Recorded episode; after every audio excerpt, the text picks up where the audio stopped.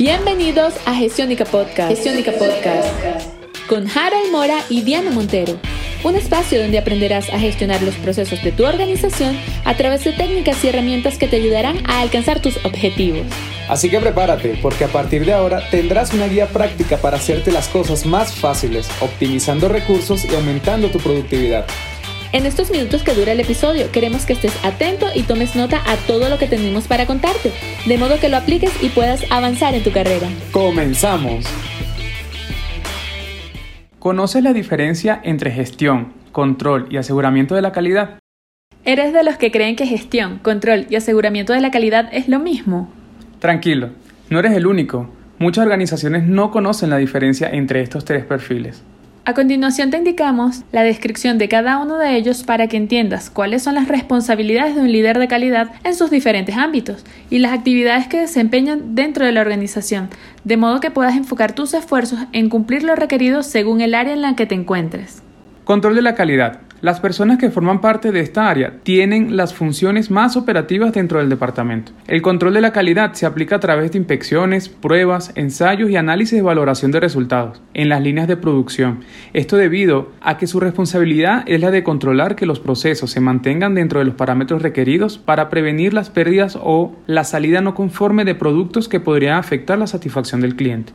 Por ejemplo, tenemos al controlador de línea de una empresa de inyección y moldeo de polímeros cuya responsabilidad es recolectar y analizar las muestras aleatorias en una línea de producción para determinar si el producto cumple con los requisitos mínimos necesarios para su liberación.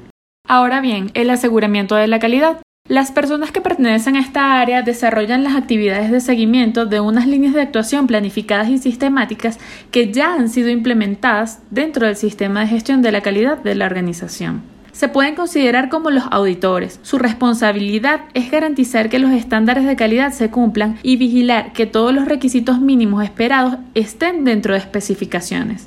También son los responsables de que el sistema de gestión documental se encuentre actualizado y contemple desde la planificación de las actividades de control hasta la recopilación de la data que soportan los indicadores de gestión para el control de procesos en las líneas de producción. En este nivel, el líder de aseguramiento de la calidad es el responsable de generar los informes de rendimiento alcanzado de forma periódica, a lo largo del desarrollo de los diferentes procesos, ya que esto permitirá monitorear cómo se están desempeñando todas las actividades y ayudará a que la alta dirección tome las decisiones necesarias para evitar costos mayores. Y finalmente, gestión de la calidad. Tiene funciones enfocadas a dirigir a la organización en base al establecimiento de la política, objetivos, planificación, control y el aseguramiento de la calidad es la parte del departamento que se encarga de garantizar a largo plazo la satisfacción permanente de las necesidades y expectativas del cliente y la obtención de beneficios en términos financieros y de competitividad, a través del análisis de los indicadores de gestión y la implementación de la mejora continua. Como hemos visto, el concepto de calidad no es genérico, ya que implica distintas definiciones y propósitos que van desde la verificación de parámetros hasta el establecimiento de políticas.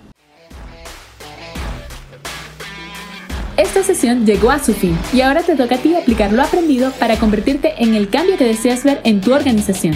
No te olvides de suscribirte para recibir el mejor contenido diario de planificación, liderazgo y mejora continua.